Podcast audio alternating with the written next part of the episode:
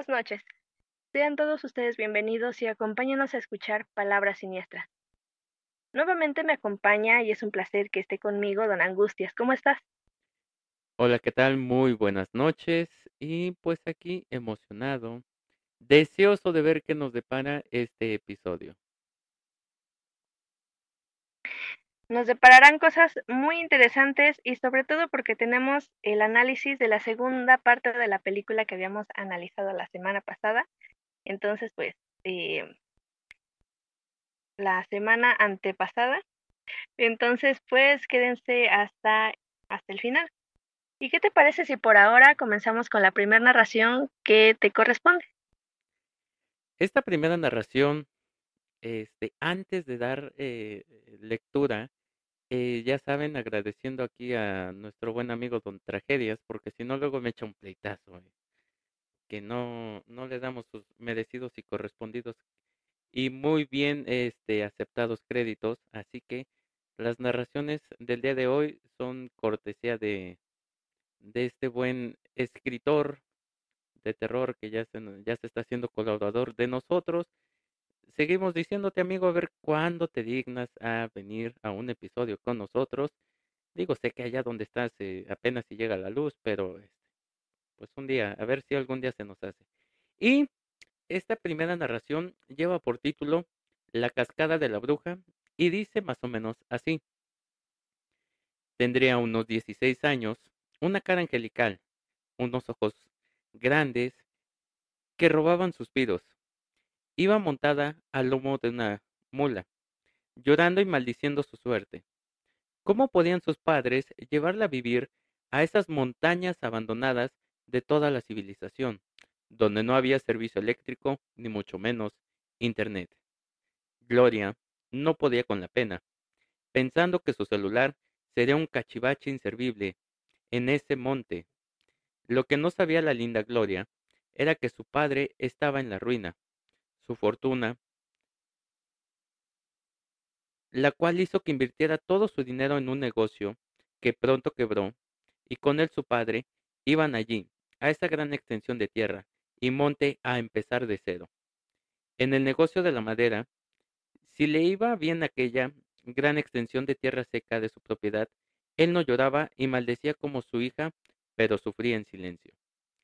Las primeras semanas, Gloria no salía de su cuarto, Solo lloraba y lloraba. Su madre estaba muy preocupada. Decía que tal vez se podía enfermar, pero el padre decía que pronto se acostumbraría. Luego empezó a salir a los alrededores de la casa a recoger flores y frutos. Una mañana a la distancia vio que una pequeña que le llamaba con su mano.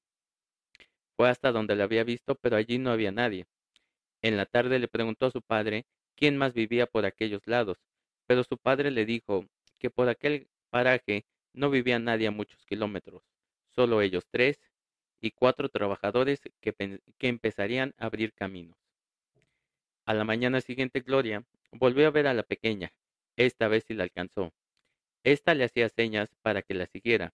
Caminaron más o menos una hora y llegaron a un riachuelo, lo más hermoso que Gloria hubiera podido ver en su vida, aguas cristalinas y una cascada de agua adornaba el paisaje.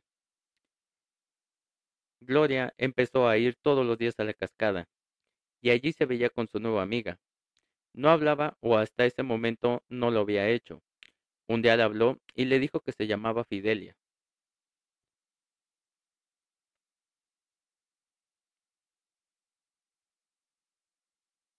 y que vivía cerca.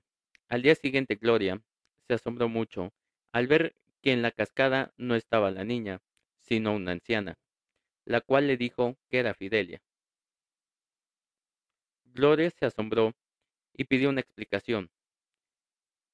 Hace ya muchos años, cuando los españoles aún tenían el poder de esta región, vivió una mujer que era quien ayudaba en el parto a las mujeres y cuidaba a los enfermos.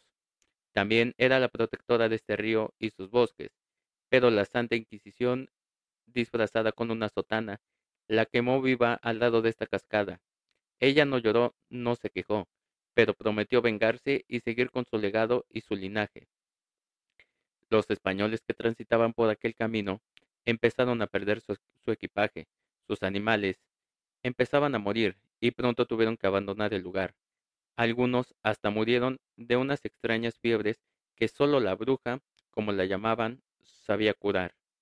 Antes de irse, bautizaron la cascada como la cascada de la bruja. Gloria se sorprendió de aquella historia y pensaba que las brujas solo existían en los libros. Cada día siguió yendo a la cascada, pero no se encontraba la niña, sino aquella anciana que cada día se veía más y más vieja. Sin decir nada, empezó a enseñarle rezos y cantos. Después le enseñó a hacer ungüentos y pócimas con plantas. Le indicó para qué servía cada cosa y cuál planta era veneno y cuál servía para curar. El padre de Gloria, preocupado por sus idas al río, la siguió varias mañanas, pero no veía nada. Extraño, solo la veía nadar y en algunas ocasiones hablar sola, pero le pareció normal, en aquellos montes no tenía una persona de su edad para compartir. Fidelia se veía muy vieja, casi no podía moverse. Una mañana le confesó a Gloria que ella sería la nueva guardiana de las montañas. Era su deber, su bendición y su maldición. Ella era la heredera de ese linaje de sangre que aún seguía existiendo.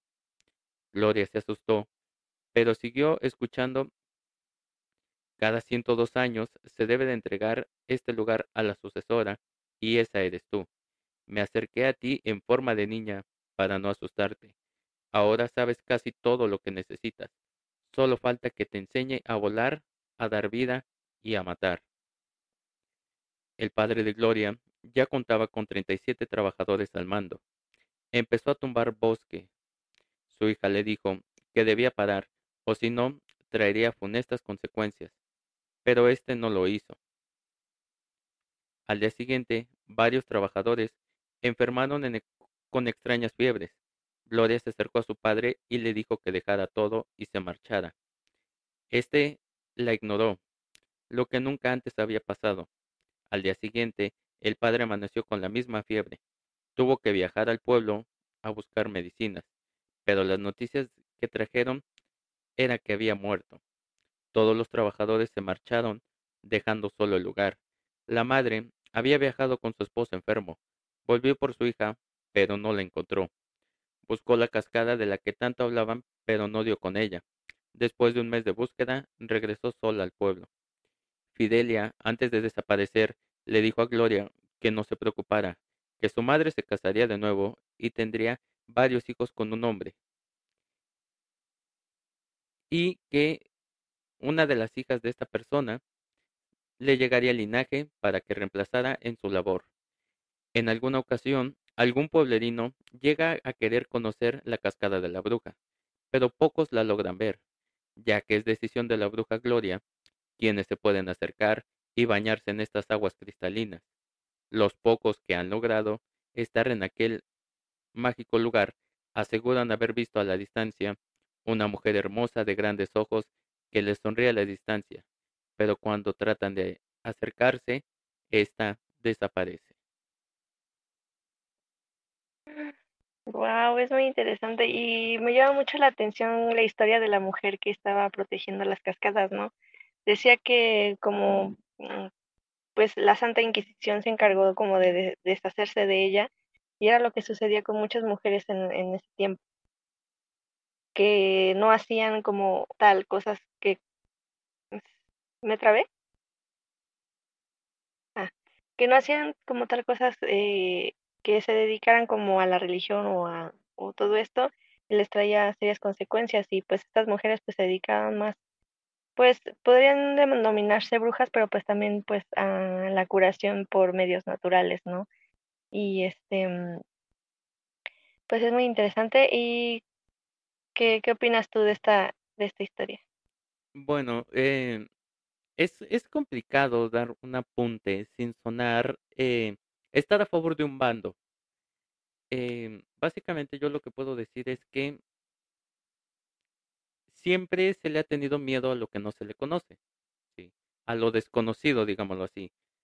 Entonces, eh, basado o partiendo de este punto, yo creo que siempre hay que darnos la oportunidad de conocer las cosas nuevas, porque a lo mejor nos podemos llevar una gran sorpresa, pero pues siempre con cuidado, porque eh, digámoslo así, en esta historia eh, nuestra protagonista pues eh, acabó con un final feliz, pero pues tampoco puede ser así, o sea, no todo en este mundo es tan bueno, pero no todo es tan malo, siempre hay que, pues siempre hay que tener cuidado, nada más, es lo único que yo podría decir. Sí, es cierto. Y sobre todo, pues bueno, ¿qué te parece si ahora eh, continuamos con este episodio? Y quisiera contarles y platicarles qué dice eh, el dato paranormal de esta semana. Y este dice así, según expertos en la materia, nunca debes dejar en tu cuarto una silla vacía, menos si tienes aire acondicionado o si sueles dormir con la ventana abierta. Se dice que a los fantasmas les gusta el aire frío. Y es pues de la una de la mañana, y es después de la una de la mañana que se podrían sentar a observarte. Por esta razón es que podrías verlos entre sueños o despertarte a las 3 de la mañana. ¿Qué opinas? Eh, pues bueno, es, es totalmente cierto que muchísima gente hemos hablado, ya sea en broma o no, eh, que en ocasiones, eh, ay, el, este, la silla con ropa se me figuró que era tal persona, o que era una persona, o que era una cosa, o algo así. Eh, es totalmente cierto. Se di- de hecho, eh, se ha hablado y se ha dicho muchísimas eh, narraciones, películas, eh, investigaciones, que siempre donde hay personas o seres de bajo astral o seres del otro mundo, eh, existe el frío, ¿sí? La temperatura cambia y todo eso. Entonces, pues tiene lógica ese sentido. Y eh, pues, no sé, no puedo- yo lo único que puedo decir es que eh, yo por eso no tengo sillas en mi cuarto, porque no, ni espejos. No, no, no.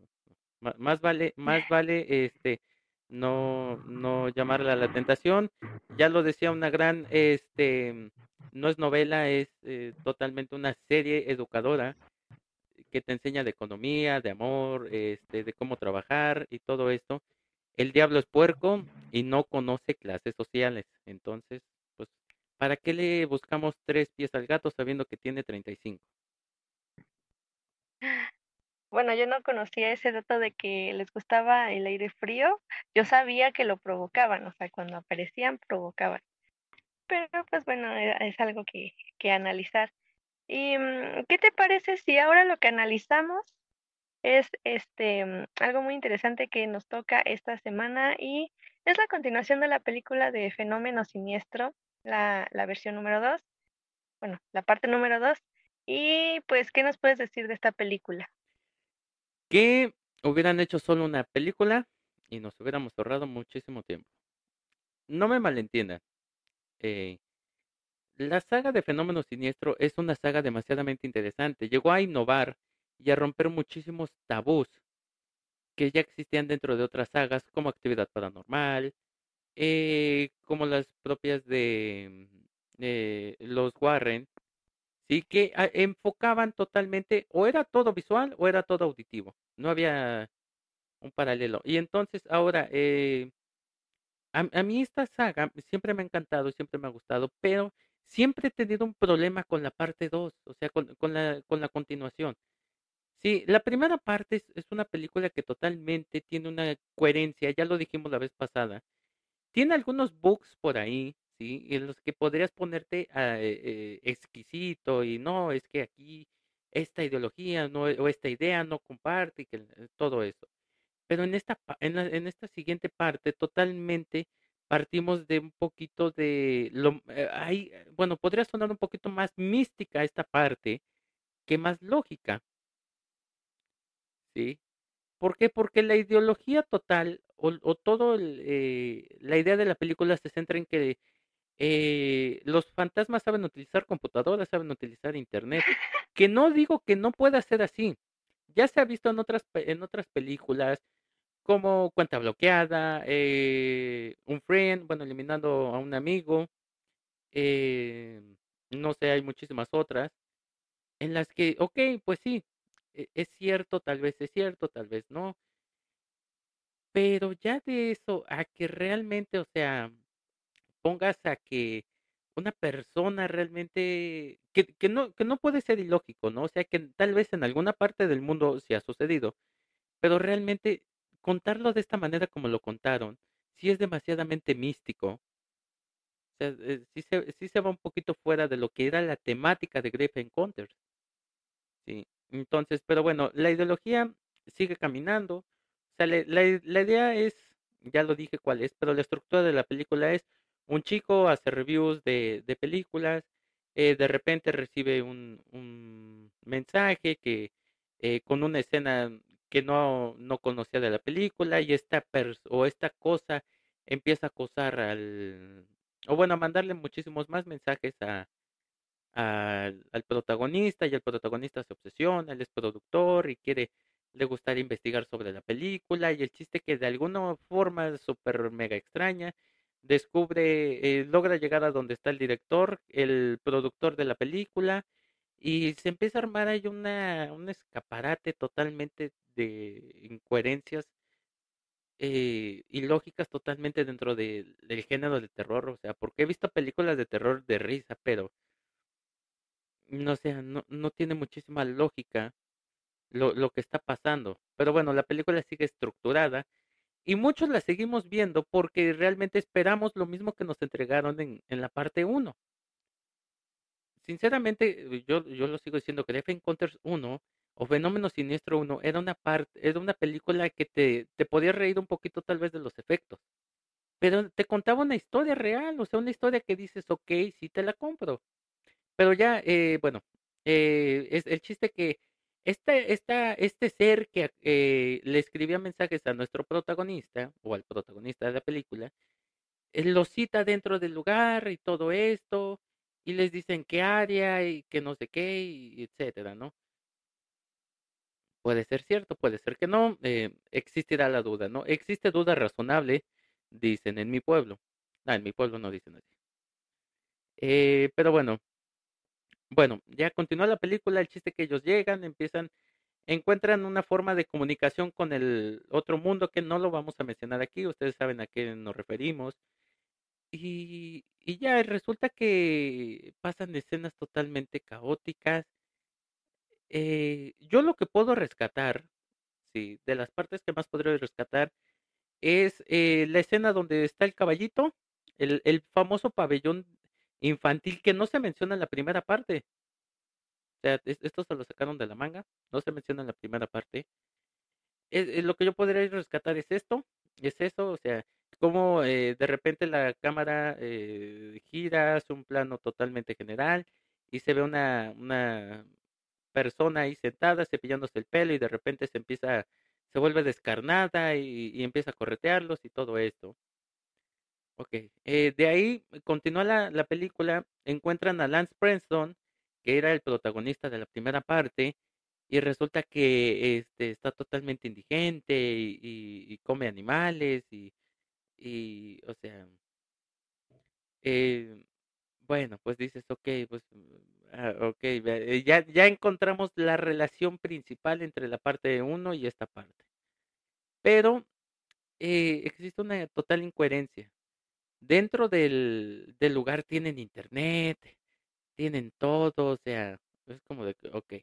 Otra cosa que yo podría rescatar es que retoman la, la idea de que las puertas y los lugares cambian. Entonces, eso sí, o sea, eso está lógico.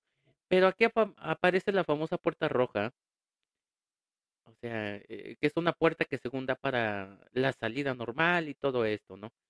Eh, en una ataque totalmente superhéroe, estos chicos logran salir del lugar, ¿sí? Por cu- cuestión de magia.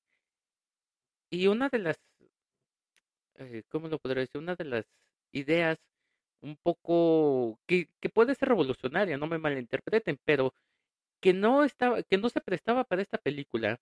Se hubiera podido prestar para una, tal vez una tercera parte, ¿sí? Un poquito que lo hubieras, o sea, hubieras hecho un cáliz aquí y después, eh, pues lo intentabas, o sea, si veías que funcionaba, lo intentabas ya bien, si no, no. Estos chicos salen, regresan a su hotel porque estaban en otra ciudad totalmente, en otro país, de hecho. Eh, regresan a su hotel y todo, agarran sus cosas, sabes que ya nos vamos. El chiste que se, se van a, eh, bajan en el elevador y de repente el elevador, la música se empieza a, a cortar, ¿sí? Y resulta que se abre y, pum, están de nuevo en el, en el mismo edificio del, del lugar este siniestro. Una historia, una idea que puede ser muy revolucionaria, pero para, para esta continuación, o sea, ya la película ya estaba un poquito fuera de, de tono, pero eh, creo que aquí es donde efervece o, sale totalmente la idea de, ok, esto es Raven Encounters, esto tiene que suceder sí o sí. Aquí suceden varias escenas, escena- eh, sucede una escena de un este gigante que hace tipo de alusión a, Slenderman, ¿sí? En el que dice, ok, bueno, eh".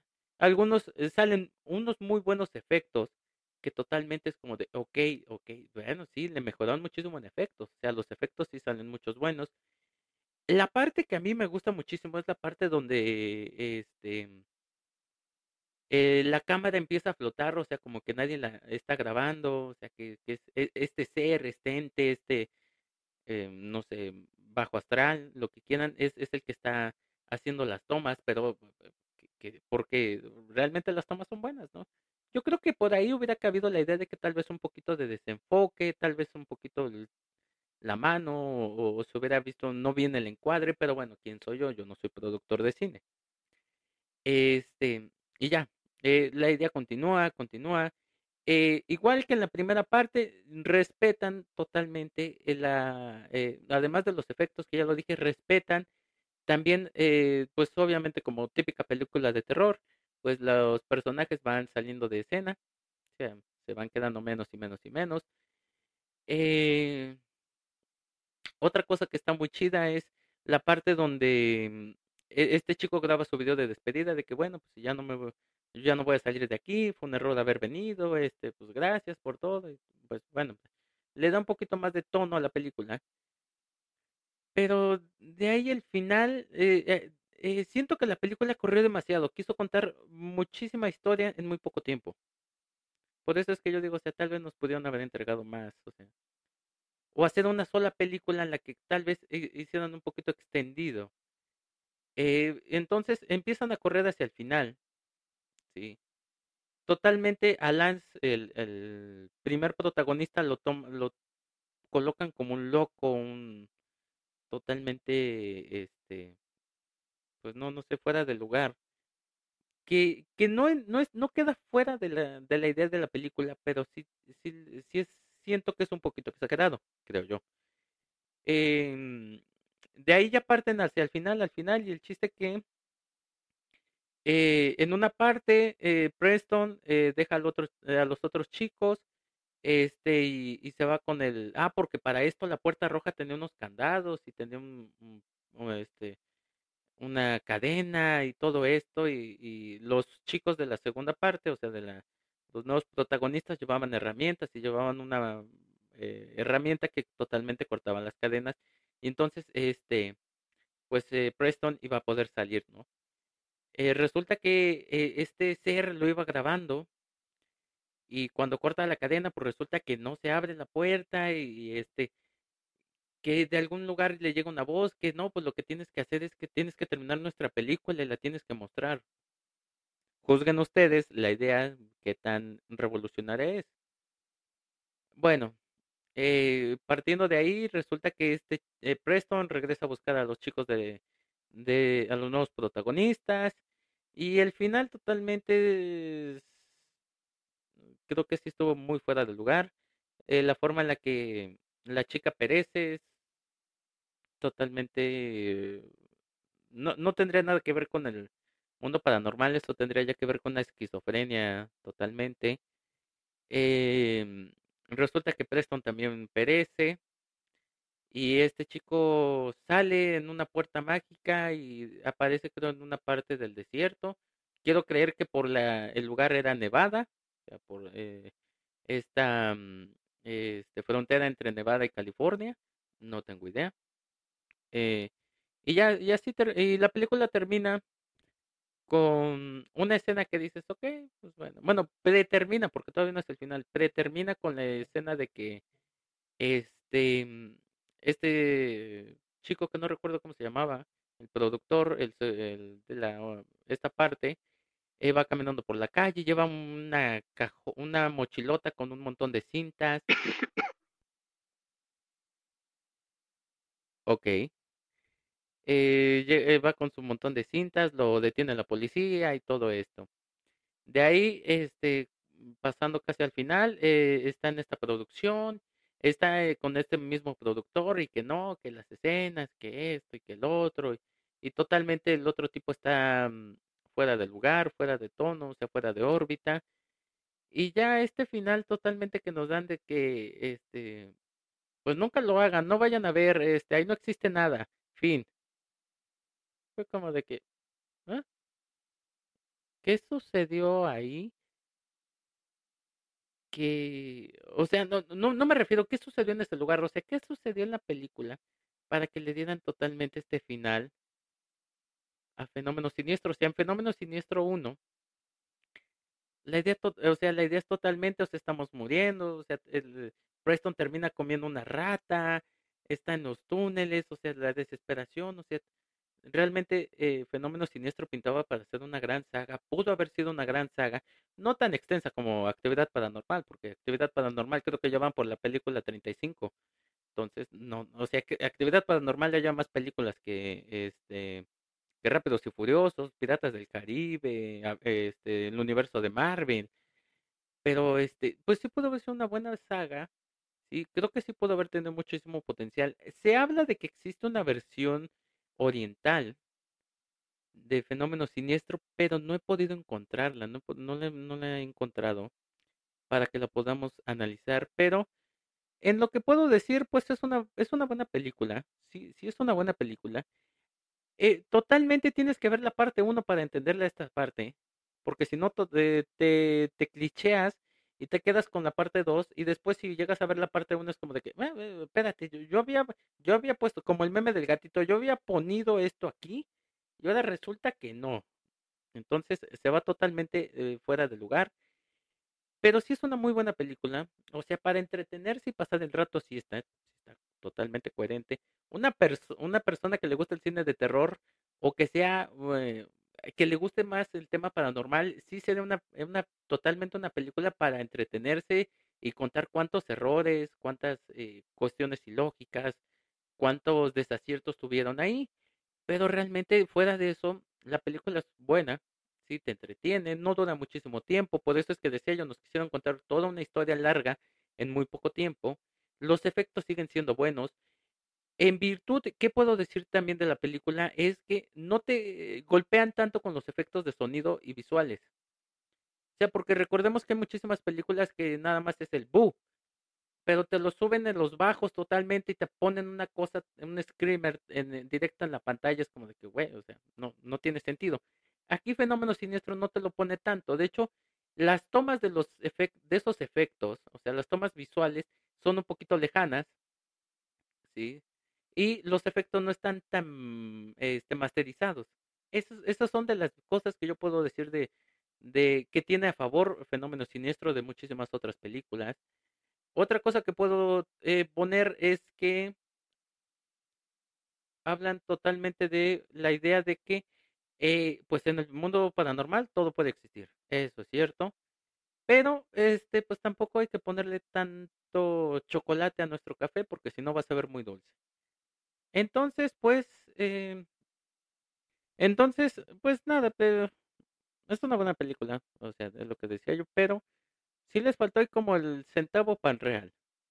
Ah, hubo algo ahí, detallitos, pero al final de cuentas, pues eh, me, me agradó muchísimo la película, sí me entretuvo, es la quincuagésima vez que la veo y este, pues sí, sí me sigue agradando. Eh, pero repito, para las personas que quieran ver Fenómeno Siniestro, esta continuación, necesitan obligatoriamente verse la 1. Si la pueden ver tres veces estaría perfecto, porque si no, realmente va a llegar un momento en el que te vas a tener que detener en esta parte. Eh, a ver, espérate, espérate, espérate. Como, eh, repito, como el meme del gatito, yo había ponido esto aquí. Entonces es como de que, ok, vamos a ver la otra, este cachito, y ya, porque si no, si, si te, si te enfrascas muchísimo, si te pierdes, pero realmente es una muy buena película. No sé tú qué opinas, yo después de haberme aventado más de 15 minutos aquí echando chisme. Pues yo creo que tengo varias cosas que agregar, pero sí coincido contigo. Bueno, básicamente yo lo que creo es que tal vez a mí no me gustaría que hubiera una tercera parte, porque creo que, como dices tú, a lo mejor nada más se hubiera quedado en la primera parte, a lo mejor un poquito más extensa o algo así, porque mm, la segunda parte, yo, yo no sé si sea mala, no creo que sea mala.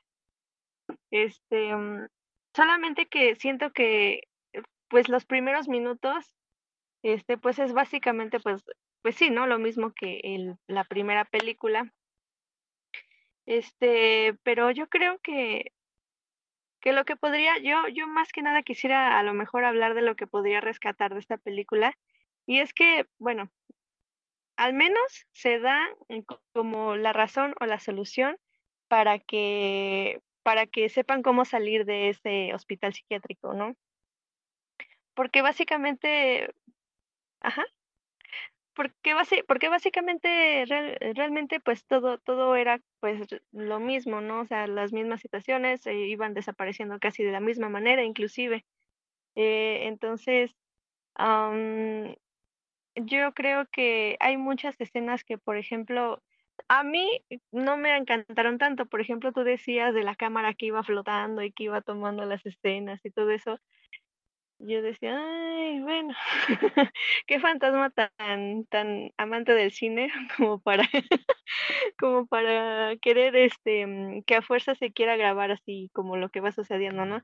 Y creo que no, como coincido contigo, no sé qué tan revolucionario sea, pero no lo sé, se me hace un poco eh, ilógico que, que mm, quieran que, que el fantasma o ente o algo así quiera que se grabe lo que está sucediendo ahí dentro y que forzosamente tienen que llevarse la película, porque inclusive, bueno, el chico dice, bueno, sí, te voy a hacer tu película, no te preocupes. Pero pues eso lo pudo haber dicho otra persona, ¿no? Dicho, no, pues ya, te lo voy a grabar, te lo voy a grabar. Y, nada más así, porque dijo eso, este, mm, se le abrieron las puertas del, del portal de la puerta roja, ¿no? Que era como el portal para la salida serían como de las cosas que tal vez no me encantaran tanto. Em, yo, yo quisiera, bueno, más o menos estaba pensando qué haría en una situación así y poniéndome en lugar de, de ese personaje, ¿no? Porque él queriendo hacer una película de terror, pues en un principio estaba haciendo pues una película con los clichés, ¿no? De la, de la porrista, con el chico guapo que, que sufren así eh, unos unas situaciones terroríficas, ¿no? Y a ella la, la atrapan y todo eso. Entonces él mismo se daba cuenta que a lo mejor algo faltaba dentro de su película y quiso explorar más allá, ¿no? De lo que podría hacer. Y mm, creo que de alguna manera, pues muchas personas han, han intentado lo mismo, han querido hacerse, hacerse testigos o querer mostrar al mundo algo de lo que se tienen dudas, algo que quieran mostrar, etcétera. Y por esas, por esas situaciones, pues es que eh, se encuentran en peligro o les pasan cosas este, desagradables muchas veces. Mm, yo creo que, mm, yo creo que también, ¿por qué? ¿Por qué? ¿Por Y yo creo que también esto de que si están en peligro, ¿por qué a fuerza se tienen que dividir? Yo no lo entiendo. Yo, aunque se nos tardemos más tiempo, diríamos, no, pues si venimos todos juntos, nos vamos todos juntos y no sé, pero siempre hay esta situación de, de bueno, vamos a hacer equipos y cada quien va a irse por su lado y luego ahí nos, nos reunimos. O sea, es cuando más suceden las cosas. Pero, pero no sé, eh, yo creo, y a mí me hubiera encantado quedarme solamente con, con la primera parte, con esta, inclusive con esta intriga, ¿no? De saber, pero ¿por qué este, por qué no podía salir? O sea, esta misma intriga era lo que te mantenía al filo, ¿no? De decir, bueno, pues este, ¿qué, qué, qué habrá sucedido? Y te hubiera causado este interés. Pero no sé, como que quisieron eh, explicar demasiado en la segunda parte que no lo sé, me pareció un poco de más. Em, pero pues creo que creo que es lo que podría aportar este de esta película porque pues igual Eh, como dices, no habían mencionado que había una parte, un, una, este, ¿cómo se le dice? El, la parte para niños. Este el, este, ah, el pabellón. Ajá, no habían mencionado que había un pabellón para niños y pues creo que es algún elemento de, de, de los temas paranormales que pues no se había abordado. Dijeron, bueno, pues hay que sacar esto, ¿no? Como queriendo innovar. Mm, pero pues no lo sé. En general creo que se me hizo un poquito de más, pero pues no, no digo que sea mala. Ya igual ustedes como este, las personas que nos están escuchando, pues también tendrían sus opiniones sobre esta película. Y yo lo único que podré yo ah, agregar es eh, que, pues siento que, eh, como decías, trataron de explicar demasiado, pero saturaron la historia. Pero pues al final de cuentas, eh, Grave Encounters eh, tuvo el, el valor de, de, intentar innovar eh, o, o, probar ciertas cosas que no habían hecho otras películas. O sea, porque muchas películas, o era, el cliché completo era, o nos basamos totalmente en una cosa, o nos basamos totalmente en otra, o nos vamos a otra. Pero aquí fue como de, ok, bueno, vamos a tratar de mezclar, unir todo esto, pero sí, o sea, yo siento que eh, no, no creo que tal vez hubiera sido mala esta secuela, pero siento que tal vez la historia hubiera sido tal vez mejor, hubiera sido tal vez un poquito mejor contada desde el punto de vista de Preston.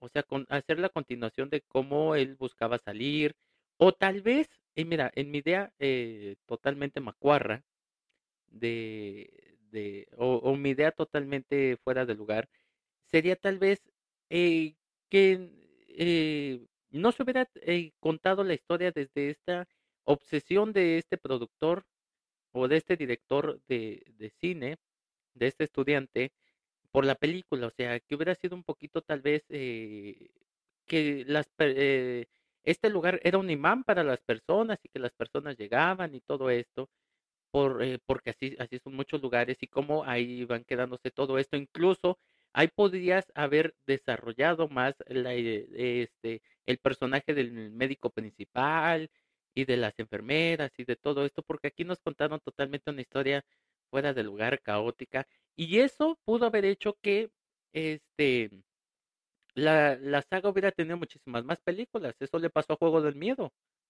¿Sí? Básicamente eso hubiera sido una muy buena estructura. ¿Sí? y eso hubiera jalado muchísimo porque te hubiera dejado con la misma incertidumbre. Tal vez al final hubieras podido hacer una última película en la de que todos los sobrevivientes como Preston, como varios, se hubieran tal vez encontrado, ¿no? Y ahí si hubieras que, ok, bueno, la liga de del fenómeno siniestro se encontró y, y ahora ahí sí pueden buscar eh, la forma de salir y todo esto y que tal vez, eh, pues ahí sí ya no puedo decir que todos hubieran, que alguno hubiera salido, ¿no?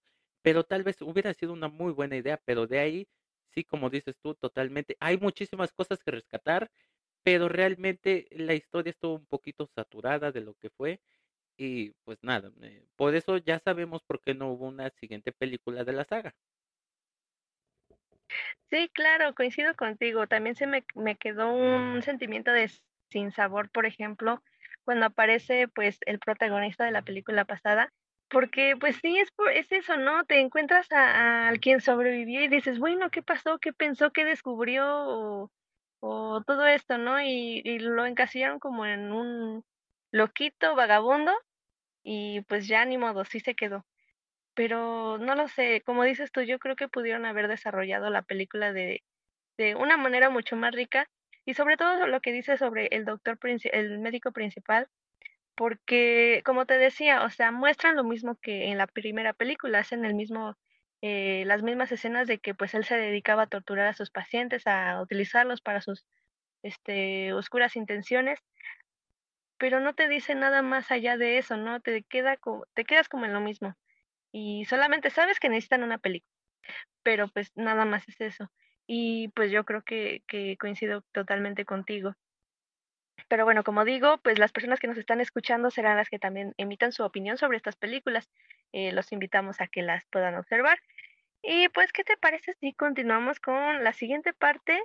Y esta es una parte que es de mis favoritas y es la anécdota de Don Angustia. Bueno, después de habernos aquí sentido los críticos de cine y los newbiers de todo internet, eh, pues recuerden que esto es nuestra opinión personal. Al final de cuentas, cada quien tiene su punto de vista. Y en esta ocasión, bueno, eh, tenía yo preparado una anécdota eh, personal, pero me llegó por aquí de último minuto, o sea, casi casi este, en home, una anécdota de un familiar, ¿sí? Que me envió un familiar, me dijo, oye, ¿qué onda? Este, la vez pasada contaste la anécdota de tal persona, de tal familiar. Yo te tengo una súper buena, ¿sí?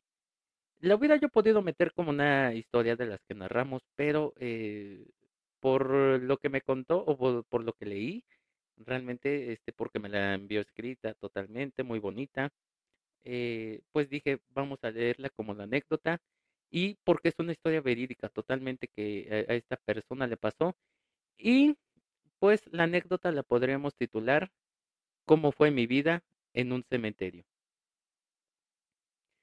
Dice más o menos así. Hay una anécdota del cementerio que me causa escalofríos. Hubo una época en la que hallábamos muchísima brujería enterrada y regada por todo el lugar, cuerpos de distintos tipos de aves, que en el interior tenían fotos de parejas amarradas por rosarios y listones negros. También hallamos huesos, crucifijos torcidos y muñequitos espantosos atravesados con agujas en todo el cuerpo. Cada hallazgo era una prueba de valor.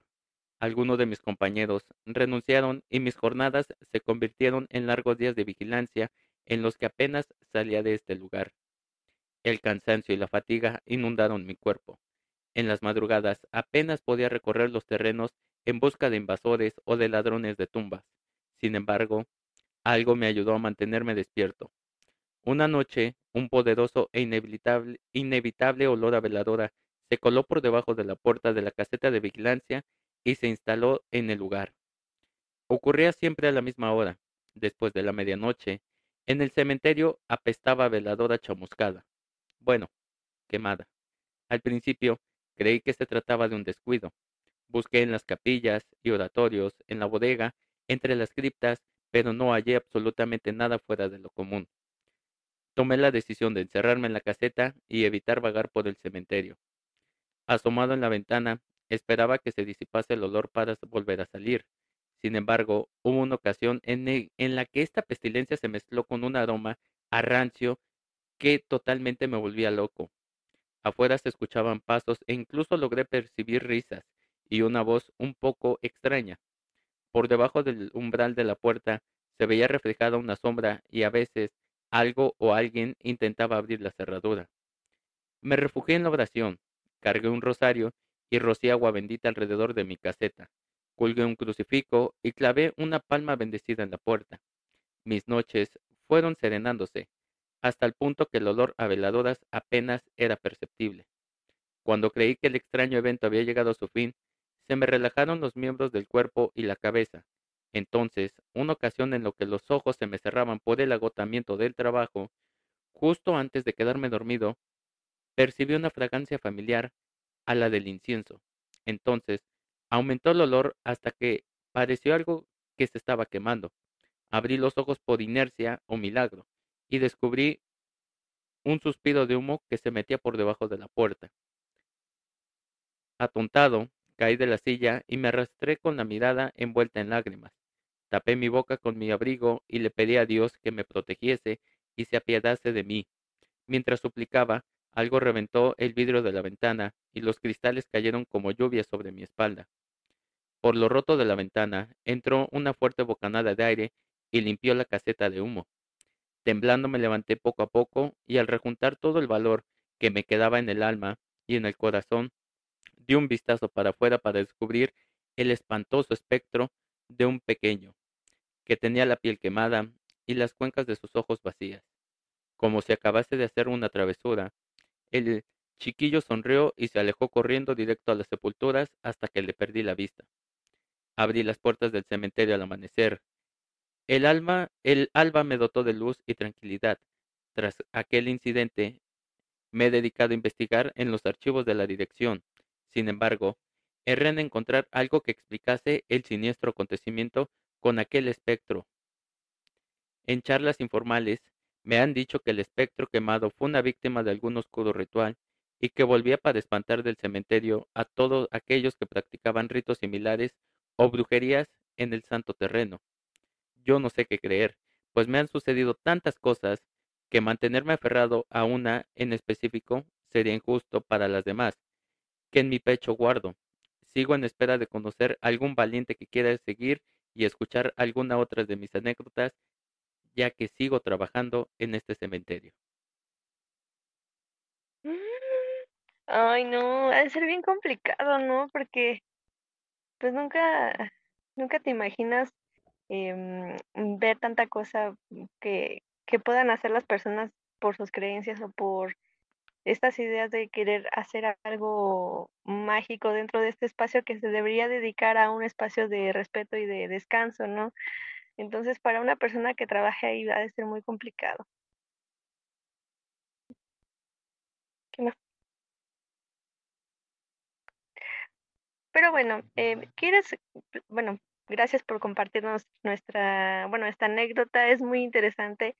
¿Y qué te parece si continuamos en qué? ¿Qué te parece si nos dices que continúa en este episodio ya para casi finalizar?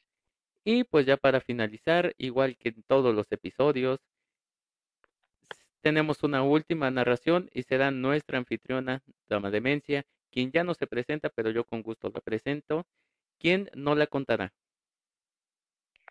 Muchas gracias. Y esta historia se llama El Portal del Terror. ¿Quién diría que llegar a vivir a aquella linda casa nos traería tantos problemas? Era un lugar maravilloso a las afueras de la ciudad, con un pequeño bosque y un riachuelo que pasaba por un lado de la casa. Era un lugar mágico. Decía mi madre en son de broma que hasta hadas y duendes habían ahí. Solo llevábamos unas dos semanas, cuando mi madre dijo que algo extraño pasaba. No sabía explicar el qué, pero la casa estaba diferente. Mi padre le dijo que eran suposiciones de ella, que todo estaba normal. Recalcó. Yo aún estaba muy niño para opinar algo, pero también sentía que algo raro había. Solo era una sensación, pero se sentía muy diferente. Esa misma noche escuchamos pasos. Era como alguien que entraba y salía de la casa. También se escuchaba el abrir y cerrar de la puerta. Al primer ruido mi padre se levantó y fue a ver qué podría ser, pero, pero volvió a la habitación donde yo estaba con mi madre. Estaba pálido, se veía el terror en sus ojos. Estos se le veían desencajados. Decía que fuera lo decía que fuera no había nadie, pero la oscuridad quiso agarrarlo. Eran unas manos frías y rasposas. Él intentó atacar a quien lo agarró, pero no era nadie, solo la oscuridad. Decía que el frío de esas manos se le entró en todo el cuerpo. Sentía los huesos fríos y un escalofrío inexplicable. Gritaba como si tuviese fiebre. Se acurrucó en un rincón y no dijo una palabra más. Miraba al vacío como un loco. Cualquier ruido lo, lo alteraba aún más. Yo no podía dar crédito a lo que veía. Mi padre no era así. Esa noche pasamos los tres en cama de mis padres. Mi madre fue quien me dio ánimo y me decía que todo estaba bien. Mi padre era otro. Estaba perdido y aterrado. Esa noche no pasó nada más. Esa noche pasamos los tres en la de mis padres.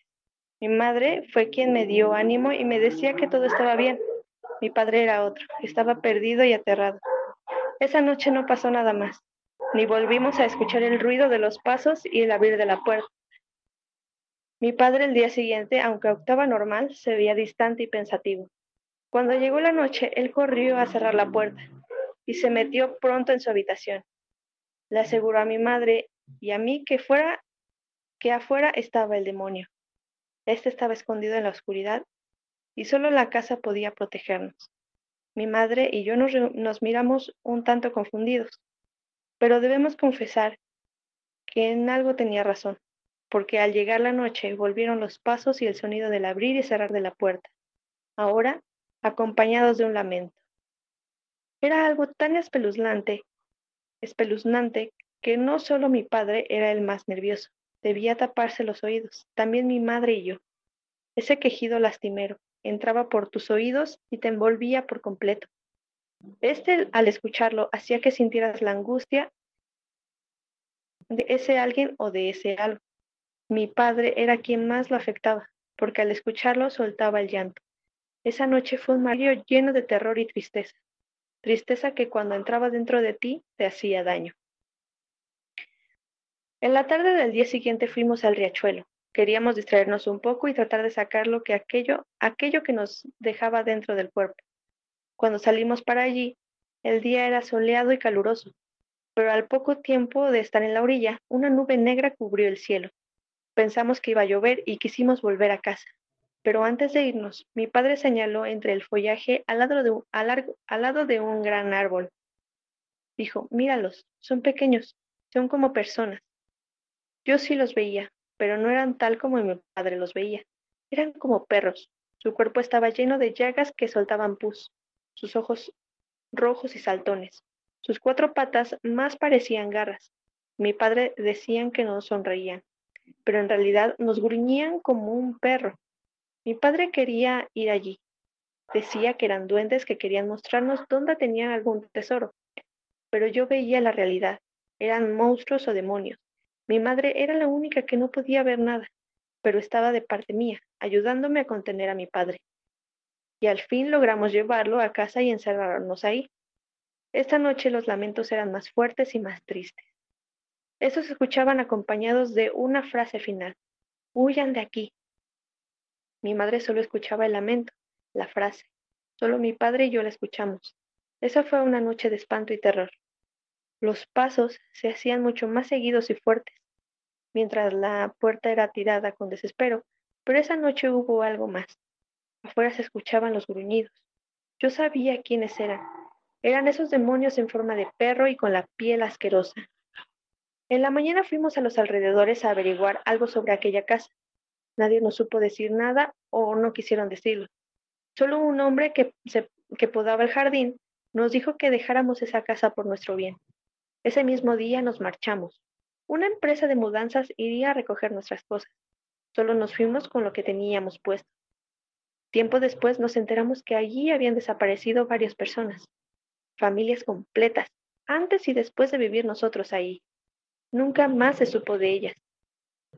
De lo que nos salvamos, dijo mi madre. Pero no entendíamos por qué las personas del lugar no nos advirtieron de esto. Solo uno y no nos dijo ninguna información.